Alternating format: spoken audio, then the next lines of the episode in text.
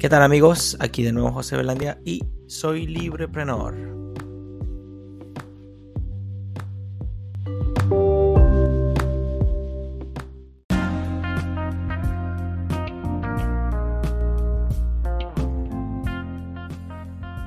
Episodio 10 del podcast Libreprenor. Viendo la vida en clave de libertad. ¿Cómo están todos? Me alegra saludarlos. Estoy muy feliz de que sea la edición número 10 de este podcast y tiene como propósito hacer una especie de recuento de lo que ha sido esta primera temporada de 10 episodios para luego entrar en una segunda temporada con... Eh, vamos a ver qué, qué, mejoras le voy haciendo y qué em, adaptaciones, de acuerdo a la respuesta que he venido recibiendo de parte de mis amigos y mis seres queridos. Eh, pero bueno, siguiendo el mismo espíritu, viendo la vida en clave de libertad, hablando sobre emprendimiento y libertad, por supuesto. Eh, ya se acerca el momento para comenzar con los agradecimientos. Eh, hoy vamos a estar hablando sobre desabastecimiento y ciclo económico. He querido ir preparando el terreno eh, con todos los episodios anteriores para poder hablar, tener una especie de lenguaje común para poder hablarles un poquito sobre el, ciclo económico, sobre todo. Este, de lo cual más adelante todas estas cosas que hemos venido conversando por, durante todos estos episodios, pienso dedicarles a hacer una, una especie de, stop en, en, varios temas. Incluso tengo pensado hacer como que episodios cortos en los que trate un tema y luego para que haya más variedad y, así sucesivamente. Em, no se vayan, ya volvemos con más.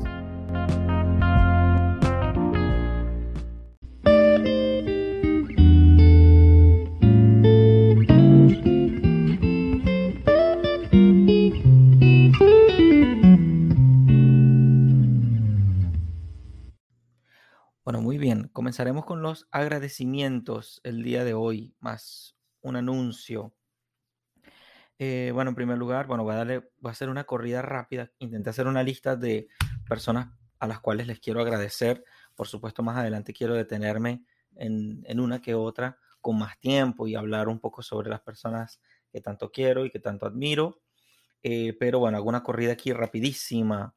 Mi profesor Alejandro López, Lisbeth Prieto, Leo Ivane, eh, mis amigos Víctor y Rosa de la Vid, Astrid Rueda y Esposo, eh, Carlos Anthony Castronovo, Fernando Galvis, la familia Carrasquero, mis, amigos Jairo, Jair, Francisco Torres, mi querido ingeniero, Berta Omaña, Heidi Zambrano, Andrea Rondón, Regia Libertaria, Marco de Veracruz, Pancho de Tiburger, mi amiga Fefi, ah, mi amigo Manuel, que dirige el grupo de los amigos capitalistas de Instagram, um, Lenín, Ángel Perdomo, Leoncio, César Báez, a mi pandilla, por supuesto, queridísima. Em, Daniel Fortul, Joana Valero, Roberto Barrios, em, Pedro Mosquera, Javier Grimaldo, Pedro Montilva, eh, bueno, Angélica, eh, Chucho Morales, Roger Patricia, Maximiliano Vázquez, José Andrés Díaz, FJ Betancourt, eh, Luis Ana, mi amiga de Caracas, Fran Mota, Patricia Peraza, Antonio Vivas, Rodrigo Unipan de la Universidad del PAN, mi gran tío Omar Antonio Rangel, Astrid Quintero, Gaby Emprende, que tengo tiempo sin saber de ella, sin hablar con ella, em, Carlos Contreras, quien me apodó el mago, Enrique Niño, que es emprendedor, hay muchos, Anielo Bobe y familia, hay demasiada gente, sinceramente no me voy a tener en nadie en concreto, en específico. Ah, Diego Marcano Roa, que me respondió un mensaje hace poco por, por Instagram. Eh, bueno, como ellos, muchas, muchas, muchas otras personas, mi familia, eh, la gran familia de Casera. Este, mm, bueno, tengo mucha gente, mucha, mucha, mucha gente, gracias a Dios. Este, a todos les quiero dar las gracias porque me motivan, porque me inspiran, porque estoy eh, sacando adelante este proyecto, esta iniciativa, por supuesto. Eh, Chucho Manzanares, Rosalba Bortone, los quiero muchísimo. Con lo que iniciamos una vez, eh, lo que fue PIDE, Eh, luego evolucionó ya de manera un poco más específica, innovando. Mi querido Tocayo Chucho Manzanares tiene, bueno, cada uno tiene un, uno tiene un blog, mi, profesora tiene ahorita un perfil muy interesante que se llama Gerenciando Familias, donde podrán aprender ya cuestiones sobre eh, sí, la gerencia humana, cómo, cómo gestionar las relaciones familiares desde una perspectiva de valores, de autoeducación. Este, bueno, en fin, tengo mucha, mucha, mucha, mucha, mucha gente, mucha, mucha gente se me viene a la mente, a todos, a los que he mencionado, a los que no he mencionado porque se me haya pasado por alto, eh, les quiero dar las gracias, los aprecio muchísimo. Ah, bueno, también amigos acá en el norte, en Estados Unidos, que les he hablado en inglés, ellos no escuchan este, este podcast, algunos no entienden el español pero también les agradezco y bueno, así sucesivamente. Eh, por supuesto, a mi abuela, bueno, mi familia, mi mamá, pues mis hermanos, a todos. Eh, ok. Un anuncio. El día de mañana estaré realizándole una entrevista a la querida Sharon Piligra. Este, ya hice un anuncio, un video anuncio, conversando un poco sobre lo que se quiere en un segmento llamado Desiguales, donde pretendo mostrar eso, que somos desiguales y que por desiguales tenemos muchas ventajas especiales, complementarias. Este, intentamos decodificar la vida en clave de libertad. Eh, también quiero mencionar que he venido escuchando el podcast de Antonella Martí. Eh, el link está en la descripción. Aprovecho para decir que en la descripción está otra vez, pude desarrollar material de apoyo para que revisen, para que vean más o menos de qué va este podcast. Bueno, encontrarán, encontrarán links, encontrarán algunas de las cosas que menciono aquí en el podcast. Y no me preocupa para nada ni que lo copien, ni que lo plagien, ni que se hagan famosos con mi información. No me preocupa para nada. Entre otras cosas porque realmente sería un antídoto que esto llegue a las manos de, quien sea. Este, ¿qué más puedo decir? Eh, sí, bueno, en, la descripción están varios links de interés, entre ellos el podcast de Antonella Martí, que lo recomiendo ampliamente, ampliamente. No solo para aprender cómo hacer un podcast, porque lo hacen muy bien, sino la calidad de los entrevistados, el contenido, las preguntas que se hacen, cómo se maneja la información y el propósito, más o menos en este mismo sentido, es Hablar Libertad. El podcast de ella se llama Hablemos Libertad. Le mando un saludo. No sé si alguna vez llegará este podcast a ella, pero igual lo hago. Em, bueno, sí, estaremos mañana entrevistando a Sharon Piligra. Probablemente sea una, mm, una videollamada que luego la subiré online mientras me voy haciendo más diestro con todo esto. Y sobre todo, bueno, que sea un contenido valioso, útil, importante en estos tiempos en los que eh, la, pues nuestra libertad personal, nuestra privacidad, nuestra propiedad, nuestras ideas, nuestra familia, la actividad económica a la que nos dedicamos y otras, otras realidades, eh, se hace más importante defenderla. ¿Defenderla de qué? Bueno, pues de muchas cosas. No hace falta explicar tanto los problemas, sino cómo de eso, eso, de eso hay mucho, con solo prender el televisor o ver cualquier periódico o cualquier noticia, ya vemos de qué tenemos, de, que, tenemos que defendernos, de qué tenemos que cuidarnos, em, pero sobre todo veo un punto sustancial en muchas personas que tienen aspiraciones de decir algo, de producir algo, de dejar un legado, de compartir algo, de colaborar, cooperar, por supuesto, nunca por la fuerza, siempre por la libertad. Ya venimos con el primer segmento. Hasta luego, ya nos vemos.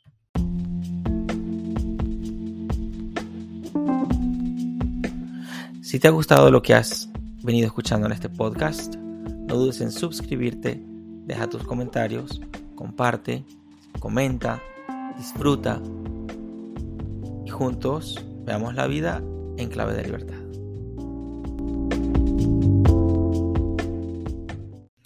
Bueno, vamos a entrar en materia. Un traguito de café.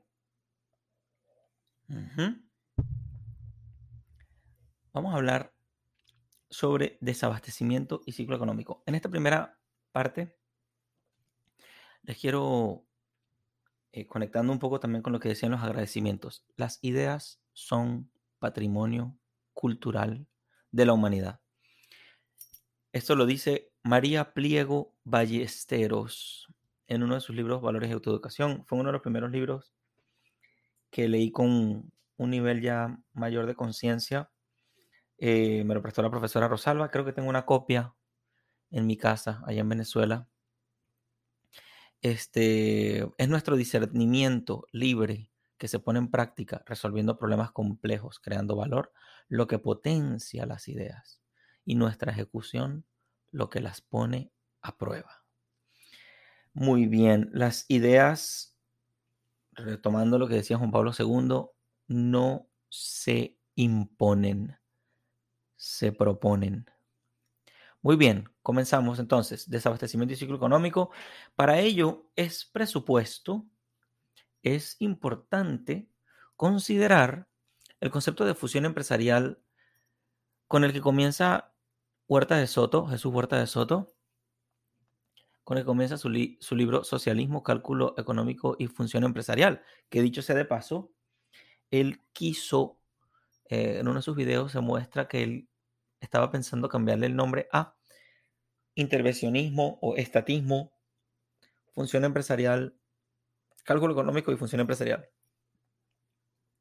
En las primeras líneas de su, de su primer capítulo, él dice que la función empresarial imprehendo en sí, en sum, es lo que ejerce cualquier persona que actúa para modificar el presente y conseguir objetivos en el futuro. Desde luego, aquí no hay hasta ahora ninguna connotación moral si quiere cambiar el presente de manera buena o mala, o correcta o incorrecta. Pero sí quiero añadir que, este, o sea, como que adelantándome un poco a lo que después explica Huerta de Soto, nosotros modificamos el presente y conseguimos objetivos en el futuro a través de la cooperación, a través de la propiedad nuestra, a través del libre, del libre em, asociación, del libre del libre albedrío, de, de, la libre interacción que nosotros tenemos, nunca a través de medios violentos, ¿ok? Eso es la función empresarial. Si una persona ya está eh, rompiendo esa regla importante, añadiendo violencia a la forma en la que obtiene sus objetivos, se podrá llamar de otra forma, más no función empresarial. Este, también quiero añadir algo o sea, no, añadir, sino continuar esta, esta conversación, esta parte, este segmento, con una lámina que les puse en el material de apoyo, donde pues de manera así gráfica, un poquito así simpática, hablo de lo que, de más o menos cómo funciona el mercado. Entonces, de todas las cosas que están involucradas en el mercado, quise resaltar específicamente este, vamos a decir, cuatro o cinco, cinco elementos. Uno, las señales, ¿ok?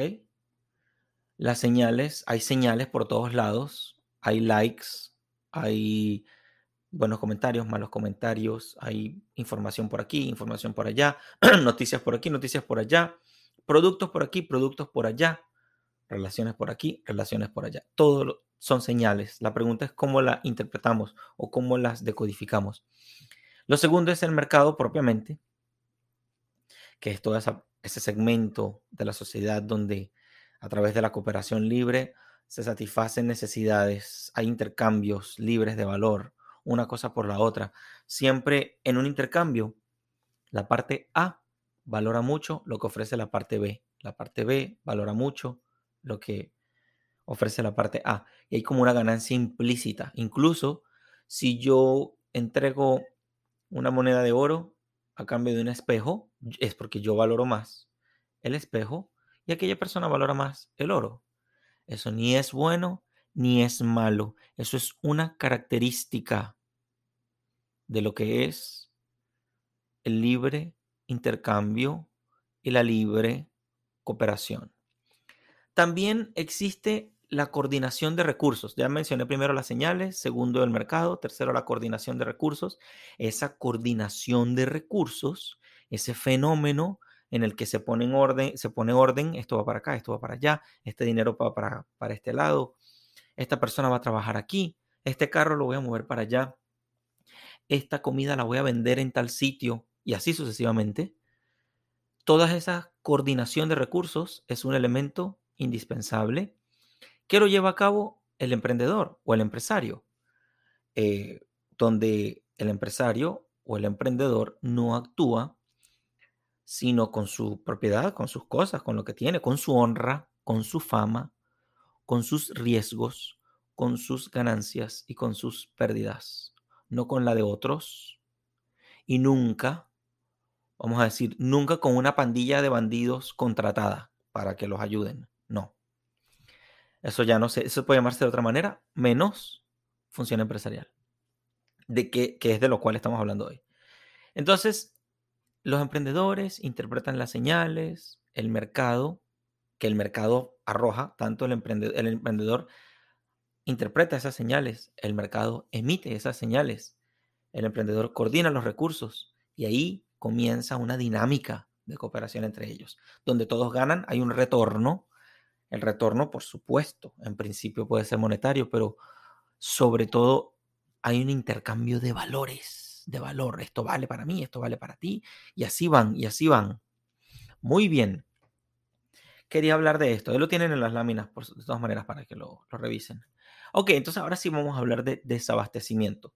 Bueno, cuando dentro de ese dibujito del mercado hay eh, intervenciones, obstrucciones, eh, vamos a decir, hay la injusticia de, decir la condición, pero menos cuando yo compito con otra persona a través de mis productos, de mi servicio, de mi calidad, de mi forma de hablar, de mi preparación, estamos en igual condiciones.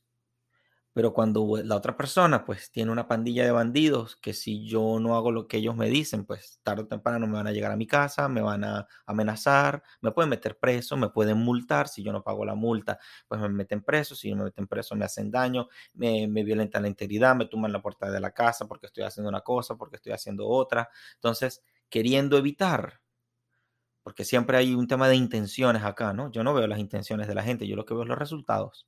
Las intenciones son cualquier cosa, pero lo que, por ahí un refrán que dice, lo que vale es la intención. No, no, lo que no vale es la intención. La intención es una intención. Eso queda ahí. Ya se verá. Todo está por verse, dirían por ahí. Pero el punto es que eh, yo, hay personas que queriendo evitar un problema, causan 20 problemas. Y lo peor del caso es que a veces creemos que esas personas no, no tienen no tienen conciencia de lo que hacen y muchas veces la historia demuestra que sí, que sí están conscientes de que están causando 20 males a propósito. Pero bueno, esas personas ya las irán ustedes identificando con el paso del tiempo. Entonces, ¿qué pasa cuando en esta dinámica de cooperación hay distorsiones, problemas, trabas, obstáculos? Ya se desvirtúa el tema de la ayuda al prójimo. En el, en el, en el podcast de Antonella Martí, en uno de los episodios, no recuerdo exactamente cuál, una persona, creo que fue un, un funcionario o un ex gobernador de una zona de, Ecuador. Ya les prometo que les hago llegar cuál es el episodio. Decía que el comercio hace que mi enemigo se convierta en mi amigo. Interesantísimo. Es una forma de... El comercio es la paz. Porque yo no... Yo logro un acuerdo con otra persona sin la violencia de por medio. Sin importarme cómo piensa, sin importarme nada de eso. Sin yo entrometerme en sus cosas. Y normalmente la cooperación, como consiste en la entrega de valor, exige una especie de purificación en nosotros. Ejemplo, pues bueno, si yo quiero salir de pesca, tengo que pararme temprano.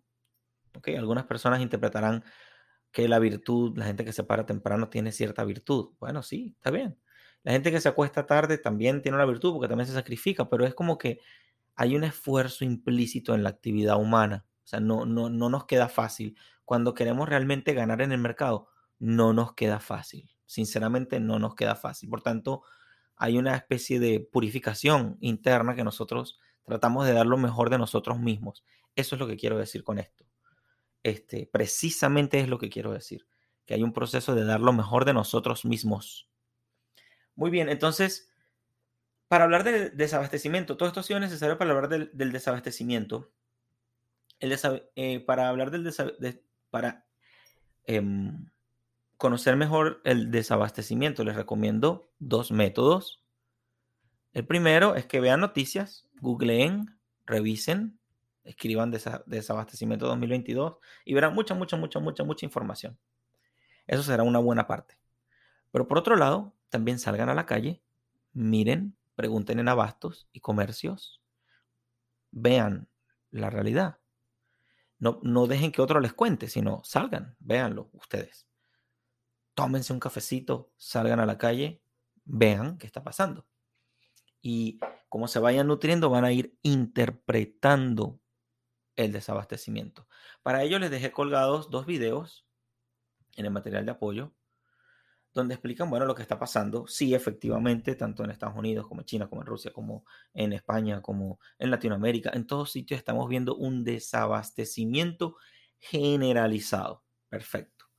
Yo no pretendo, eh, no interesa tanto el desabastecimiento como su solución, ¿correcto? El desabastecimiento es un síntoma, es un efecto, es algo que viene después de unas decisiones previamente tomadas. Este, entonces, sobre todo los dos métodos que les acabo de recomendar es para que por favor recuerden decidir por ustedes mismos. Lo que hablábamos de las ideas eh, que decía María Pliego, las ideas son patrimonio cultural de la humanidad. Sí, yo puedo tomar las ideas que yo quiera, por supuesto, con responsabilidad, pero también no son las ideas lo que valen tanto como el discernimiento o la internalización de esas ideas. Entonces, uno de mis mayores propósitos también es que las personas logren o a través de lo que yo aporto, pues sirva de pie para que otras personas em, trabajen su discernimiento, su, internalización de las cosas. No escuchen una versión, ni dos, ni tres, sino todas las posibles. Y con la práctica vayan haciéndose su, su idea propia y los riesgos que toman cuando deciden una cosa y otra. Bueno, eso es parte de la libertad. Dicen que por eso la libertad asusta a muchos. Sí, bueno, está bien, la libertad asusta a muchas personas, pero como diría en el Evangelio hay una parte que dice, ven y verás. Bueno, tomo prestadas las palabras del Evangelio para decir, ven y verás. Vamos, vengan para que vean lo que se siente vivir en una búsqueda, en una tendencia hacia la libertad. Muy bien, entonces bueno, el desabastecimiento no es un problema aislado, tiene sus causas, tiene sus consecuencias, tiene sus riesgos tiene sus antídotos. Pero entonces, repito también lo que decía Miguel Ancho Bastos, la riqueza es lo que necesito explicar, no la pobreza. Si yo quiero demostrar la pobreza, pues la pobreza está en todos lados. Siempre carecemos de una cosa u otra. Es relativa, además. La pobreza sí es relativa. La riqueza, pues también es relativa. Pues la riqueza de una persona comparada con otra y la pobreza de una persona comparada con otra y así sucesivamente. Sobre todo lo difícil es, explicar cómo en el cuadro anterior los emprendedores, los empresarios, los trabajadores, personas que se ganan la vida el día a día con sus propios esfuerzos, cómo logran salir de la pobreza o tender hacia la riqueza. No, no, no, no me imagino una cosa como que la riqueza absoluta, me imagino como personas que se acercan a la riqueza, que tienden a la riqueza, personas que tienden a la libertad, comunidades que tienden hacia, hacia, ese, hacia esa realidad, hacia ese ideal. Mm, muy bien. Quiero mencionar un par de causas sobre respecto al desabastecimiento. Por supuesto, hay una disminución en la producción a nivel mundial, por las cosas que pasaron hace un año, un año o dos años, 2019, 2020, 2021. Eh, dificultades de cálculo empresarial, obviamente cada vez cuanto más intervenciones y más problemas hay, sanitarios, lo que, de la manera que sea, por supuesto, eh, provocados o, no sé, eh, fortuitos, como sea, eh, eso causa problemas de cálculo empresarial. Por supuesto, la gente tiene que saber dónde pongo este dinero, dónde compro un terreno, dónde hago esto, cuándo lo tengo que hacer, cuándo no lo debo hacer, cuándo acelero, cuándo piso el freno. Entonces, claro, eh, esas, esas dificultades de cálculo empresarial que muchas empresas están tratando de resolver causa desabastecimiento, porque ya no pueden responder igual que antes. Eh, si les cambian las reglas del juego, pues por supuesto que eso tiene un tiempo de adaptación y todo el tema, ¿no? Las consecuencias del desabastecimiento, pues hay más incertidumbre. Si yo veo que una alacena, que una anaquel está vacío, pues eso tiene una, una lógica de que me pone a pensar, me, me pone un poco nervioso y tal. Errores empresariales, por supuesto. Si hay desabastecimiento, pues la gente queda un poco más difícil eh, acertar eh, en, mi, en mi coordinación.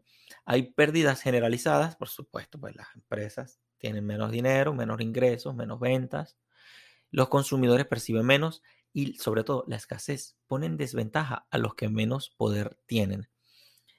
Entonces, en lugar de buscar los culpables, los culpables de la escasez, yo quisiera que pensáramos cómo producir más.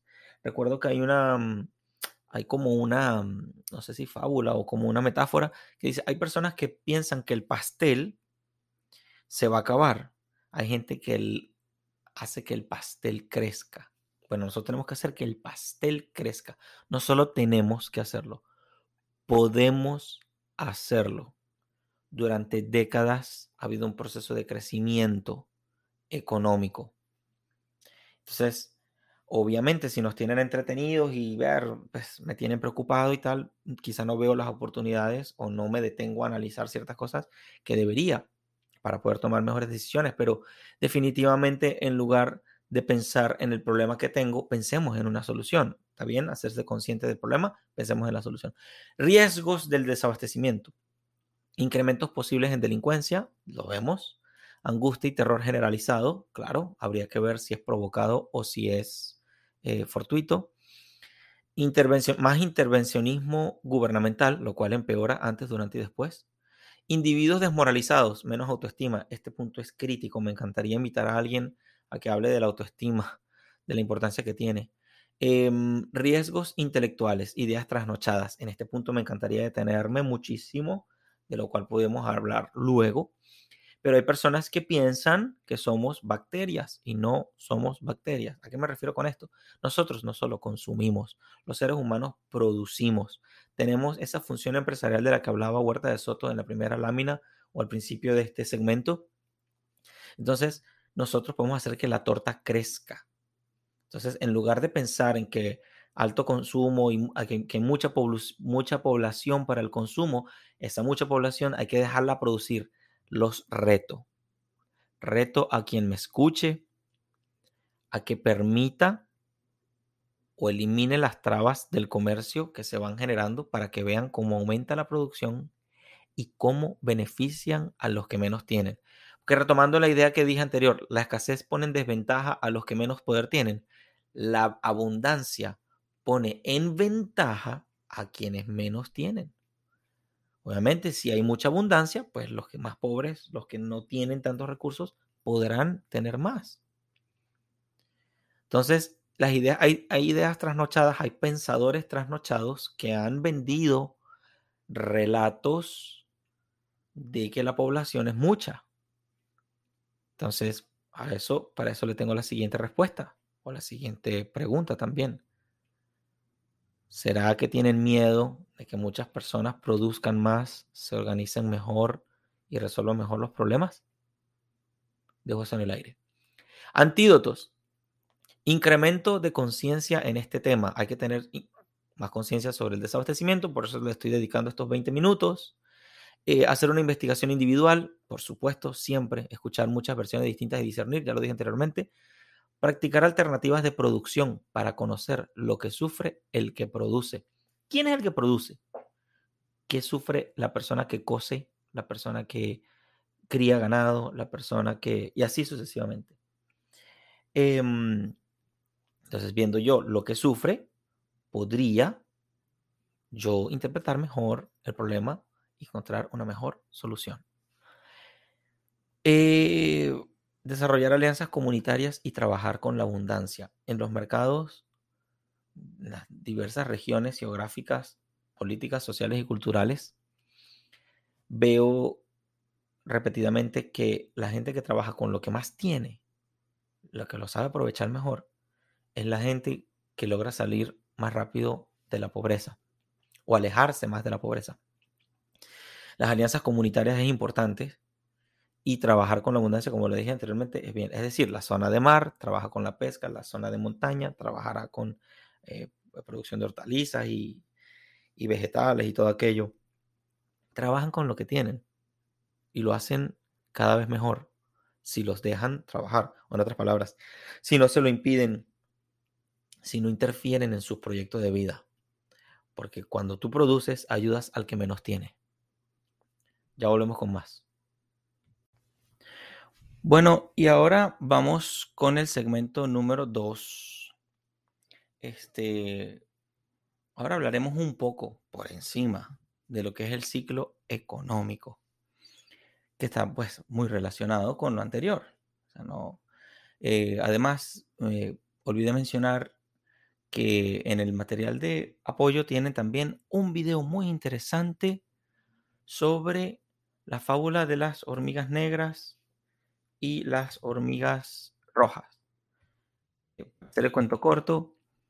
Eh, una hicieron un experimento, eh, metieron 100 hormigas negras más 100 hormigas rojas en un frasco y dentro del frasco ellas estaban ahí pues como que conviviendo ahí un poco ahí pues como se mueven las hormiguitas que luego agitaron el frasco y las hormigas empezaron a hacerse daño empezaron a lastimarse entonces, eso como una especie de fábula para animarnos a pensar que muchas veces el problema no, no lo tengo yo contra otra persona, probablemente lo tengo, probablemente alguien, ¿por qué digo esto? Porque muchas, así como que conectando con el episodio anterior que hablábamos de cómo algunas ideas trasnochadas sobre la economía, sobre la explotación al trabajador y todo aquello, esas ideas pusieron en conflicto a muchas personas, o sea, generaron conflicto. Hoy todavía las hacen. Incluso quienes defendemos las ideas de la libertad, a veces sentimos esa tentación o ese impulso por atacar a otros que defienden ideas contrarias. La pregunta es quién agita el frasco. La pregunta es quién, quién ejecuta escenarios en los que provocan los conflictos entre nosotros, porque realmente yo no tengo problema con que alguien piense de una manera. Quizá el problema es cuando me confrontan con otra persona, cuando uno hace el papel de las hormigas. Entonces, bueno, no somos hormigas y podemos darnos cuenta quién agita el frasco. Bueno, muy bien. Hablaremos del ciclo económico. Entonces, claro, una vez explicado el, el caso del, de cómo es la dinámica empresarial, es importante por lo menos hacer una introducción al tema del ciclo económico. Para ello también hay un video en los links donde Huerta de Soto explica muy bien el ciclo económico, que hay varias etapas para hacer la historia corta. Luego de suficiente estudio, análisis, observación y puesta en marcha, existe una apreciación bastante realista, comprobable, completa del ciclo económico y cómo se produce riqueza. Además, cabe mencionar, esto sí es teoría, conectando con ideas anteriores, anteriormente mencionadas en episodios anteriores. esto es teoría porque se repite, es escalable, puedo partir de lo micro a lo macro, obedece ciertas leyes naturales en nosotros, ¿ok? Yo no ven, como dice, no se trata de modificar la ley natural de la gente, sino saberla comprender y saber sacarle el, máximo provecho de la mejor manera. Eh, para ello también, para hablar del ciclo económico, es importante mencionar el tiempo. Muchas veces en nuestros trabajos también nos piden que hagamos milagros de la noche a la mañana. Perder la conciencia del tiempo ha sido uno de los mayores daños hechos a la sociedad. Veamos un ejemplo rápido. Queremos llamar a alguien, solamente pisamos un botón en el teléfono, ¿verdad? Antes habían telefonitos que uno discaba, o sea, marcaba los números y llamabas a la otra persona, pero tomabas tiempo. Y así sucesivamente. Antes para tú ver a otra persona también necesitabas tiempo. No tengo nada en contra de lo inmediato, absolutamente. Me parece fantástico tener cosas inmediatas, me parece fantástico. Que por cierto, tener cosas inmediatas es producto de mucho trabajo. Llegó, pasó mucho tiempo para que llegara a eso. El problema es perder la conciencia del tiempo. Entonces, en el ciclo económico, el tiempo, o sea, entender que las etapas de producción de bienes y servicios llevan un tiempo es fundamental. No solo eso. Hay gente que no, no quiere esperar. Está bien que no quieran esperar. Perfecto. El que no quiere esperar, pues ya tomó una decisión y asumirá las consecuencias de no esperar. Ya está. Pero además, el, el tema del tiempo es algo que se puede aprovechar a favor. Mientras una tarea se va ejecutando, podemos ir acometiendo otras o preparándonos para la próxima etapa. Por tanto, el tiempo se puede disfrutar. ¿A qué me refiero? El que hace comida, pues prepara sus utensilios, eh, pues no sé, con días anteriores va picando los insumos, va haciendo las compras y así. Empresarialmente funcionamos así. Cuando uno va a hacer mercado en la casa, pasa un tiempo, recoge el dinero, va para el sitio de compras, tarda un ratito haciendo las compras, elige y así sucesivamente. Y luego hay comida en la casa. Así, mi abuela decía mucho que donde se saca y no se echa, nunca rinde la cosecha. Sabiduría ancestral. Súper simple, súper entendible. Hay otras personas que dicen, no, que del apuro solo queda el cansancio. Pues, con el tiempo uno lo va entendiendo cada vez mejor. El apuro no solo te deja cansancio, sino te, te quita una parte sustancial de la experiencia, de, la vida, pues. Ok. Sobre todo el problema es hacer, hacerle pensar a la gente que, que las cosas son inmediatas. Es algo que creo que causa un daño importante porque algunos economistas que salen en la televisión, otros super empresarios que hablan por ahí, otros pues políticos, por supuesto, prometen que en un año, dos años, tres años resuelven problemas y cuando ya es su último año, pues ya dice, ah, bueno, ya el problema es de otro. y nosotros nos olvidamos de, de, pues, de todo. Hace poco vi un meme por ahí, voy a añadirlo a las láminas. Dice que creo que es Voltaire, decía que la política era em, la tarea de que hombres sin principios manejen a pueblos sin memoria. Wow, yo no sé si es, para mí fue un supervisionario cuando dijo eso. No sé, no sé mucho de Voltaire, pero wow, impresionante, porque lo vemos por todos lados. Eh, sobre todo los que tuvimos que salir del país y otros que seguimos sufriendo consecuencias en el país donde vivimos y así, nos damos cuenta que la historia lo demuestra, no las intenciones de los gobernantes, sino los resultados. ¿Ok? Muy bien. Entonces, ¿en qué consiste el, ciclo económico? Así por encimita, porque no, no quiero, además es un tema denso, por supuesto. Se le puede dedicar varios episodios que hablen de cada una de las etapas. Pero en general, el, ciclo económico lo que representa es que hay etapas de producción de bienes elementales, bienes fundamentales, como decían en Venezuela, le llaman empresas básicas, que producen, bueno, materias primas, de las cuales se derivan otras cosas y otras cosas y otras cosas. Entonces, los productores, eh, vamos a decir, bueno, detrás de, una cosa es una hamburguesa, otra cosa es la carne, otra cosa es el ganado, otra cosa es la finca, otra cosa son los alimentos, más arriba la parte preventiva de la salud de los animalitos, más arriba la parte de la preparación para poder trabajar en una finca y así sucesivamente. Entonces, todas esas etapas hacia arriba, hay unas más lentas que piensan más en el largo plazo. Esas personas que están más arriba sacrifican más. Eh, sacrificio quiere decir hacer sagrado. Hacen sagrado su tiempo, sacrifican más su intención de obtener los beneficios, no hoy, sino mucho después.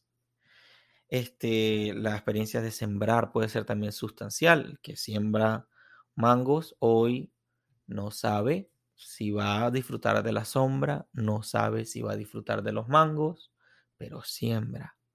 Está dispuesto a sacrificar el beneficio presente a cambio del futuro, donde se saca y no se echa, no rinde la cosecha. Entonces, los productores concentran enormes esfuerzos de capital y energía y virtud, que sería eso, la paciencia, la prudencia, la fortaleza, la, bueno, ser justo con lo que hacen, con lo que consumen, eh, cohibirse muchas veces de comprarse una camioneta, un avión.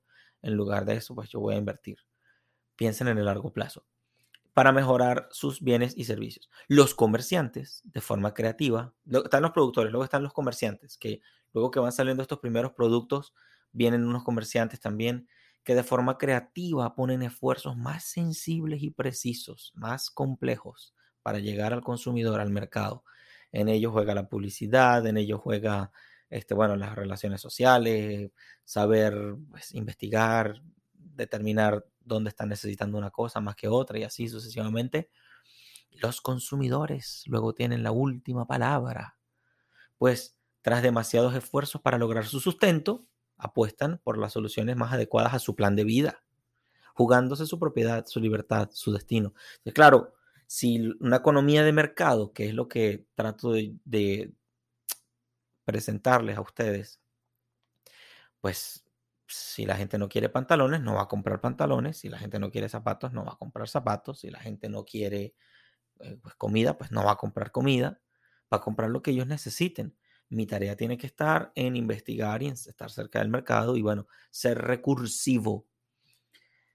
El mal economista, que es el más famoso, que es probablemente el que contratan mucho más y que le dan más cobertura, el mal economista siempre quiere eh, crear necesidades. Siempre fue enemigo de la idea de crear necesidades. Ya la gente tiene necesidades. Yo lo que tengo es que saberlas, no crearlas. Crear la necesidad es como que diga, hay un refrán que dice, bueno, yo no puedo romperle las piernas a alguien, alquilarle las muletas y y además eh, con el dinero de esa persona hacerle creer que yo soy su, benefactor. Yo no puedo crearle la necesidad a la gente. Al menos puedo hacerlo, pero eso tiene sus riesgos y además eh, sus peligros. Por supuesto, es más, es, deplorable. Pero bueno, en fin, no quiero hablar tanto del problema. Quiero decir que los consumidores tienen la última palabra porque son los que dan las señales de aquel, de aquel cuadro del que hablábamos en un inicio, jugándose su propiedad, su libertad, su destino. Al final del día, la cooperación sin violencia o sin amenazas externas, como lo que hablé de las piernas y las muletas, los que producen esperan mucho y ganan mucho, arriesgan mucho. Y los que consumen se llevan todo, con mucho menos esfuerzo. Entonces, ¿qué quiero decir con esto? En, todo, todo, todo, esto les suena probablemente súper lógico a ustedes. Probablemente tiene todo el sentido del mundo. Más, Probablemente no sea nada nuevo para ustedes. Probablemente, lo, probablemente sí sea nuevo. Pero también quiero decir que al final del día, el consumidor paga un poquito. Porque hacia arriba hay muchos, muchos esfuerzos que el consumidor no paga. Esa es la magia de la producción de la riqueza. Que el que invirtió en tierras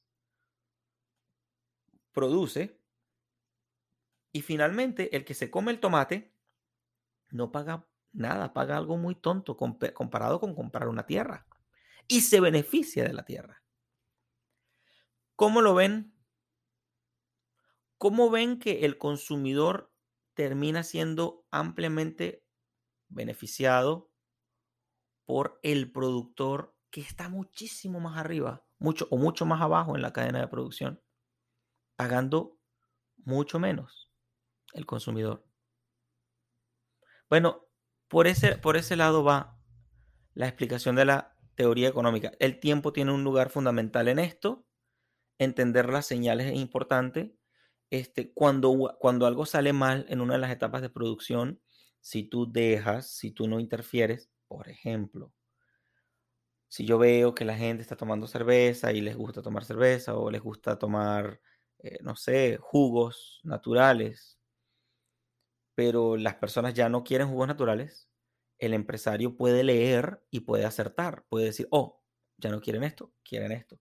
Y siempre va a responder a la necesidad de las personas. Pero si viene una persona y me pone unos... Viene, viene una persona y me roba la fábrica, o me daña las máquinas a propósito, o me quita la energía.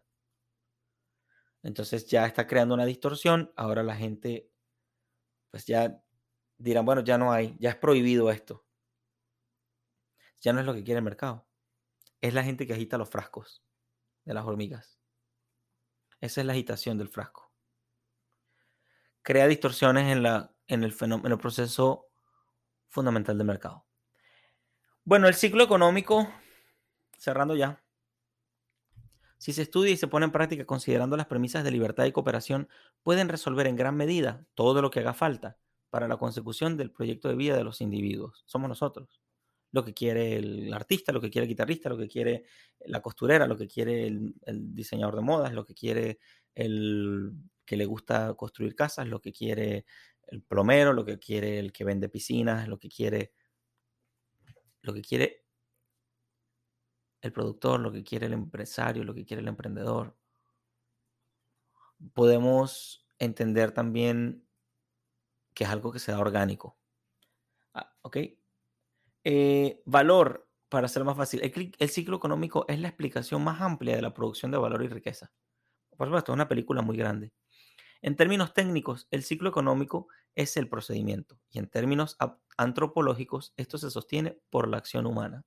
Entonces, claro, eh, el ciclo económico es una cosa que se da natural como el ciclo del agua, eh, pero que se sostiene por la acción humana. Entonces las personas tienen, toman sus decisiones sobre sus recursos, sobre su tiempo, sobre su vida, sobre su fama, sobre su dinero, sobre su familia, sobre sus cosas.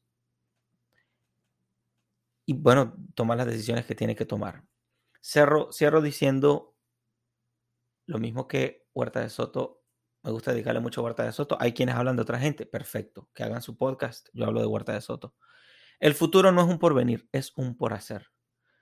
También quiero decir que la suerte nos encuentre trabajando.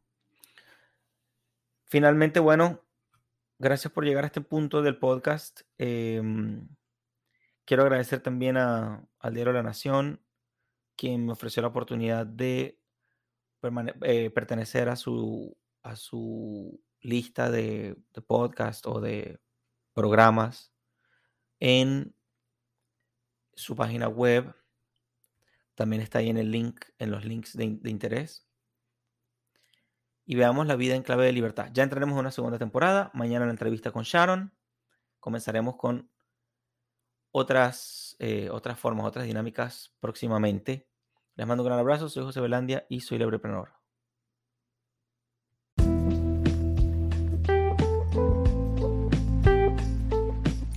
Muchas gracias por escuchar este episodio del el podcast Libreprenor.